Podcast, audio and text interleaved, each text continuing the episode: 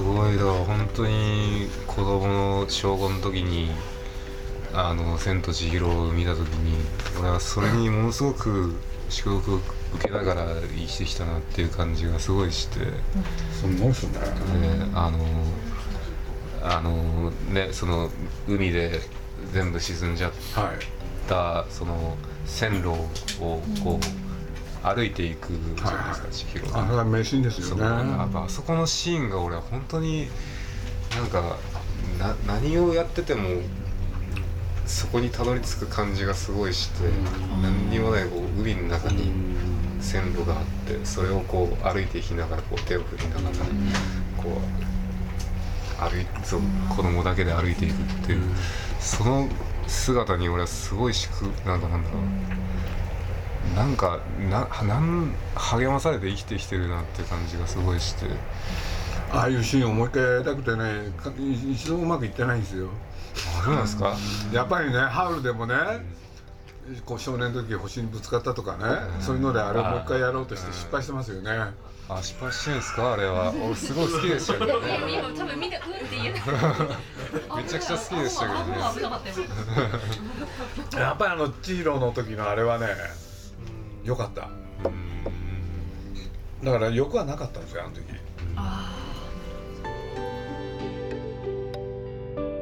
今週のジブリ汗まみれはシンガーソングライターの米津玄師さんを迎えてお送りします。今週で3回目最終回です。米津さんはジブリ作品好きを公言しておりこの番組の古くからのヘビーリスナーでもあるということでこの企画が実現しました。出演は他に編集者の佐藤城さんとライターの八重さんです。まずはこんなお話から。ジブリって年に1回その社員旅行するじゃないですか、で社員旅行で僕ジブリに行った時に熊本に行ったんですよ。行ったね。熊本に行って宮崎さんが、まあ、みんなの前で話すんですけど一番最後の時に旅行が終わって。だ僕は40年来の謎が解けましたと、でそれは夏目漱石の「草枕」のある一節がずっと謎だったんだけれどもこの旅行で分かりましたって言って、まあ僕草枕も読んでないし何のこっちゃ分かんないんですけどでも40年間その自分が読んだ作品について謎を持ち続けてるってすごいなって思ってあこういう人っているんだというかその時それ間ない？えジョーは？最近ちょっと芽が出てきたって感じですね。いろいろ読んでさ、い。まあ、読んだり聞いたりはそうその中でさ、はい。答えの出ないやつっていうのを貯金としていっぱい持ってて宿題として。でそれがある瞬間パッと分かるみたいな。いいやー僕みんな普通に持ってんじゃないかな。だか本当ですか？僕全然なかったんですよね。ら分かんないものを分かるものに置き換えてきたからだよね分かんないものってほっといたらいいよね。いつか分かる日が来るから。それね年のせいじゃないのよ。そんなものなんですかね。だから頭の隅っこの方にねなんか残るんだよね。いやーでもねそれは僕の身の回りにはあんまりないんですよ。いやうん。言わないだけで。そんなもんですかね。だからジョーだって本当はね持ってんのよ。でその何記憶をはね蓋を開けないからよ。ああすごいわか。るうーんそしたらね出てくるんだよ。でも大事なことは大事な時にパッと思い出しますよねなんか。そう。そんなもんですかね。それですよ。必要な時になんかパッと思い出す。全然忘れてたなみたいなことってその瞬間にパッと思い出してあそういえばそうだったみたいな。俺なんかもうこの間さちょっとしばらく間が空いて忘れてた詩の一節？高橋さんの文章を書いてて思い出したのよあの茨城の子っていう人がいてはいはい「桜?」でその最後の一節「死は状態？うん。常にある」って、ね、ほんで「生は愛しき蜃気楼」でそれをね最後に置いてみたらねピタッときたのよ。茨城のり子さんの詩集を読みながらこの間の曲書いてましたすごい。ええ「レモン」って曲があって。そう。聞きました？あれ良かったですよね。あそうなんだ。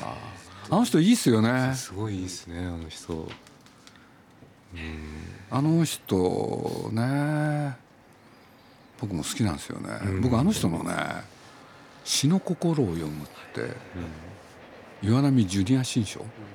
子供のためのね詩をどうやって読むかっていう本なんだけれど僕詩ってその本によって初めてね少し分かったんですよね、うん、すごい人ですよね。本当にすごいと思います。彼女の詩はいいですよね。本当にねすごい影響を受けましたね。影響受けたんだ、はい。やっぱなんかこう人の死人が死ぬっていうことに対してすごいいろいろ考えてて、でやっぱその彼女の死にもそういう側面があったんで。でどういうもんだろうなって思いながらだからそういう読んだりしながら。ご主人がねね亡くなった後、はい。はいご主人の部屋はい。ずーっとそのままにしといたんですよね自分が亡くなるまで、あれすごいですね、あのそうあの曲作ってる時は結構本当大変でなんかそういろんな、ね、その読んだりとかしながら作ってたら本当にうちのじいちゃんが死んだんですよその時。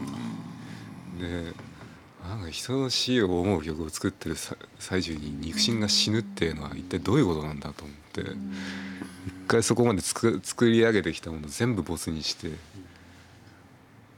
なんかまた新たに構築し直さなきゃいけなくなってしたらやっぱそのまあそのドラマの曲だったんですよテレビドラマで流れる曲を作らなきゃならなくってでだからいろんなことを頭で考えじゃあテレビで流れる時にどういうふうに響かしたらいいんだろうみたいなことを考えながら作り上げてきてたものがなるほど。そうじいちゃんが死んだことによって一回なんか全部なくなっちゃってでなんかすなくなってあじゃあ人の死ってなんだろうって思った時にすごいこうなんかパーソナルなことをただひたすら歌うだからじいちゃんが死んあなたが死んで悲しいですっていうことをただひたすら歌言うだけの4分間ずっと言ってるだけの曲になってしまってでそれは果たしてドラマで流れた時に大丈夫なんだろうかっていうのは思ったんですけどでも実際それはうまく受け止めてもらえて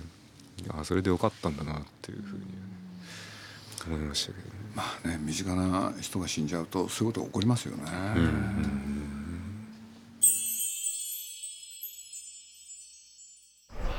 カリオッソロのその冒頭5分くらいの美しさったら半端ないなすごいですよ。すごい。やっぱそこで全部こう説明しきるんですよ5分くらいの時に。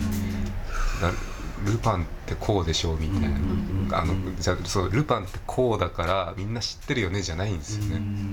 その中でこうルパンは泥棒であってで何をこのこのこの先何が巻き起こるかっていうこととかも全部冒頭5分の中で説明してそれがものすごい手際いいんです手際そうすごい手際よくって。魔女の宅急便もそうでしょ。あそうですね。でもそうなんですよ。俺もうこの間見たんですよ。めちゃくちゃいいっすよねあの冒頭ってね普通の人がやったら20分かかるんですよ。本当そう思いますよ。もたもたしてないんですよ。俺なそのなんなんだかんだ言って「魔女の宅急便」ってそのだから金曜ロードショーとかでやってるのをあやってるなと思って見るみたいな感じでずっと見てきたんですけどそういえば俺冒頭の感じってあんま知らないなって思ったんですよ。であ知らないなって思って見返してみたら、あの美しさったら半端ない、そう半端じゃないですよね。そう。あの私今夜出るわっつって、そのお父さんがこう電話かけて、で親戚一同集めて、でこっちの方にしなさいっつって、でそれでバッと飛んでいって木にぶつかったりしながら。あなんかあの子大丈夫かしら？っつって、その後にこうね夜空にその村雲がかかってこうす浮かんで飛んでいくところにようやくその魔女の宅急便っていうあの美しさったら本当すごい、しかし信じられないですよねあん。な短い間にいや本当にそうですよねだからまあ高畑勲に言わせるとねせっかち。でもせっかちだけど手際がいいんですよ。だからこれが僕は自慢することになるかもしれないですけれど日常いろんなことやってるでしょ？そうするとまあせっかちなシーンってあるでしょ、はいはい。そしたらね宮崎駿がある時期僕のことをせっかちだって怒りまくったんですよ、そしたら高畑勲がね「宮さんに言われたら名誉ですよ」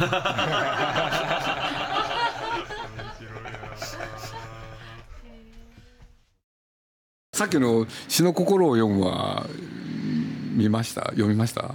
詩の心を読むってどんなやつですか？いろんな新書タイプの。で岩波新書ってあるじゃないですか、はい。あれの子供版。ああちょっとわかんないこれ素晴らしいですあよ本当ですか？僕はもうこの本は本当好きですね。ちょっと読みます。う僕は最初そこから入ったんですよね。俺でこんなこと書いてる人がじゃあどういう詩を書いてんだろうっていうね。だから彼女に関するものはちょっとついいっぱい集めちゃったね。東北の湯治場行ったじゃないですか、その時に米津さんも実は誘っててもし来れたらと思って。まあ、ちょうど楽曲制作の時だったんですけど米津さんもすごく宮沢賢治のことが大好きで,、うん。でちょうど鈴木さんと行ってる場所がそういう場所だったんでどうかなっていうのちょうどああ詩行きたかったですね。すごい。酔っ払ってさ朗読したよね。何を話したあれだったか分からないけど何かをすごく米津君に私も酔っ払って「米津君こうなんだ」とか言ったら急にスッとなって あのであれ買ったもん。ああの岩手行ってから。温泉で読みました。そう。酔っ払って飲んでる時に米津さんがサラで暗唱し始めたんですよね。詩を。宮沢賢治の詩を。すごく酔っ払ってるのにサラサラって詩が出てきて。市場福市場福祉って言葉だけすごい覚えてる市場福祉ってことをすごく強く発音したの覚えてる宮沢賢治の「春と修羅」の小祝農場っていうそのはい。ところの一番最後のな何節かがめ本当にすごい好きでこの不可思議な心臓宇宙の中でもしも正しい願いに燃えて自分と人と万象と一緒に史上福祉に至ろうとするそれを、えーある宗教上層とするならばその願いから疲れまたは下れ砕け自分とそれからたった一つの魂と完全そして一緒にどこまでも行こうとするこの変態を恋愛というっていうのがすごい好きでなんかそれこそそのだからナウシカの言った闇の中を瞬く光だみたいなものとし同じようなベクトルで自分の中の、えーまあ生きていく上での大事な指針になってる言葉がなんですけど、好きなんですね。あ好きですね。すご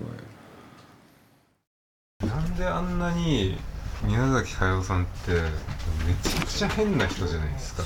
さっきも言ってたけどねその通りです本質をよく分かってる。めちゃくちゃ変な人なのになんであんなにこう気持ちのいい老若男女に受け入れられるようなその普遍的なものが生まれてくるんだろうかっていう。だからさっきはね言わなかったんですけれど、はい。本当はねすごいペシミスティックな人なんですよ。あ何でも。そうですね。わかります。でもそれがね分かる人には分かっちゃうんだけれど普通の人に分かんないでしょ。でその抑えになってるのは何かって言ったらねアニメーションってことなんですよ。簡単に言うとアニメーションって子供が見るもの。はいそうすると子供に対しては絶望を語っちゃいけないあそうですね。ここがポイントなんですよ。そうですね。自由度ないんですよ。そうか。子供に対して絶望を語るそれはね絶対許さ許されないと思いやってるんですよ。本当にそれは。子供には嘘でもいいから希望を語る。いやおそれはね本当にわかります。俺もこの間子供の曲を作ってたんですよ。うん。あのみんなの歌とかであ流れる曲を作ってで子供たちに5人組の子供の曲を作ってで時に子供に何を歌わせたらいいんだろうかっていうことにすごく悩んでっていう時にやっぱその宮崎さんの言葉とかを思い返してやっぱその子供にとってはだから今生きてる世界が美しいものなんだっていう今美しい世界で生きていくんだからあの祝福でなければならない。音楽がっていう。だから俺もすごいそういう意味でめちゃくちゃペシミスティックな人間なんで。そういうことを子供に歌わせるかっつったらそれはできないわけで。やっぱこのラジオの中ではねあの番組のいろんなやつの中でね実はナウシカ作ってる時終わった後宮崎駿は何て言ってたかって出ちゃってますけどね安納が全部ばらしたんで。それ俺もそれをね聞見ましたそれ人間なんか滅びりゃいいんですいやよ本当にね。だから俺その言葉に俺はすごいこうグッときたんですよ。でも子供が見るからそんなことは言っちゃいけないと思ってるん。その感覚ですよね。そのバランスバランス感覚。だからバランスなんですよ。なん。ですよねそれがだからあんだけこうそれこそワイルドなもう人間の中にこう両立されているっていうその感覚っていやどこからやってくるんだろうな。すごい思いながだから彼がねまあそんなことありえないんだけどなんだ手段がね他のものだったら何やってたか分かんないですよね。だから実を言うとね彼の書いた世間に発表しない漫画があるんですよ。でこれ全部劇画。ほんでねようねノローグ話ばっかりですよ。うんそんな時にねそういうものを全部書いてた時にあのアニメーションに出会うんですよ。ハグジャレンっていう。でそれはまあもちろん子供が対象でしょ、そうしたらね明るい世界、もうそのアニメーションっていうのはそれをやるものなんだっていう。だから最初から規制があるわけ。だってさそれこそテレビなんかねもうテレビでも映画でもさ子供が見るっていうことに対してみんな平気でいろんなことやってきたじゃん。だって俺が知ってる範囲で言うとテレビってさいろんなドラマやったけど親をバカにし先生をバカにする、これって最大の罪だよね、